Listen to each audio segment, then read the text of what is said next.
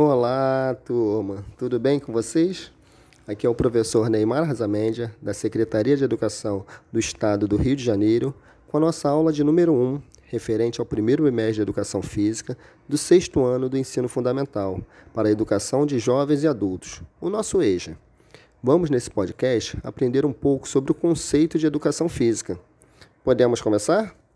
Vamos lá, então. Afinal de contas, o que é e para que serve a educação física? A educação física é uma das áreas de conhecimentos ligada ao estudo das atividades físicas, visando o aperfeiçoamento e desenvolvimento correto dos movimentos corporais. Trabalha também no sentido terapêutico, na manutenção e reabilitação da saúde e até mesmo para prevenir e evitar certos tipos de doença. O termo educação física remete à ideia de educar o físico. Mas o que isso significa? Fortalecer a musculatura? Praticar esporte? Adquirir postura? Bem, a educação física nasceu como disciplina cujo objetivo era disciplinar o indivíduo a partir dos seus corpos. Ou seja, a educação física está historicamente atrelada ao desenvolvimento do corpo e da mente como um todo. E a educação física escolar é a mesma coisa? Falar em educação física escolar nos faz lembrar de esportes e atividade física. Porém, todo esporte é um conjunto de atividades físicas, mas nem toda atividade física é ou faz parte de um esporte. A educação física também nos faz lembrar de jogos e brincadeiras.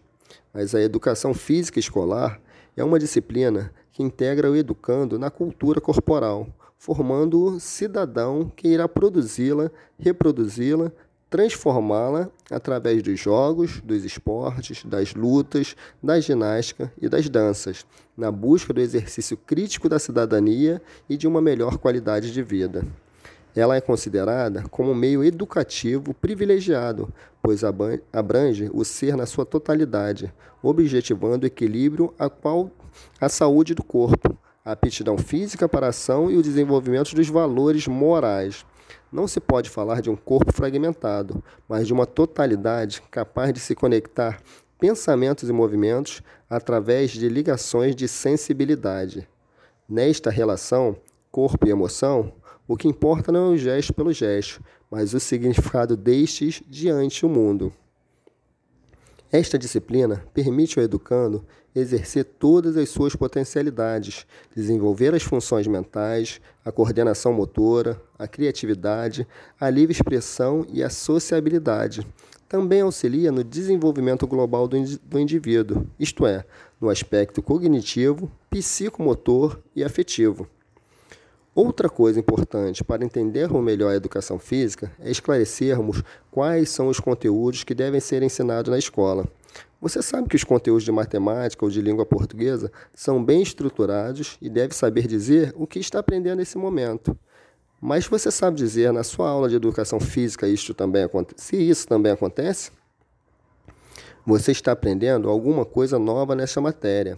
Há um documento do governo federal chamado Parâmetros Curriculares Nacionais, que apresenta um bloco todos de conteúdo que o professor deve tra trabalhar ao longo de todo o ensino fundamental e médio. Os blocos são esportes, lutas, jogos e ginásticas. Concentram-se nesse bloco todos os esportes individuais ou coletivos, de diversos tipos de luta, jogos populares ou tradicionais e diferentes tipos de ginásticas. A segunda parte está diretamente relacionado a atividades rítmicas e expressivas. Localizam-se aqui os diferentes tipos de dança, popular, folclórica, clássica, de salão, contemporânea, além de outras práticas que se utilizam do corpo como meio de expressão, tal como o teatro. Há ainda um terceiro bloco chamado Conhecimento sobre o Corpo, este bloco talvez seja o mais importante, à medida que se, relaciona, que se, que se relaciona com os outros dois, pois se propõe o professor trabalhe aspectos biológicos, anatômicos e sociais referentes ao corpo, estimulando aulas teóricas em sala de aula. E assim, vamos chegando ao final da nossa aula de hoje. Saiba que foi um enorme prazer ter estado aqui com vocês. Espero que vocês tenham assimilado e adquirido novos conhecimentos e que eles sejam úteis tanto para a sua vida escolar como para a sua vida particular. Um grande abraço e até a próxima aula.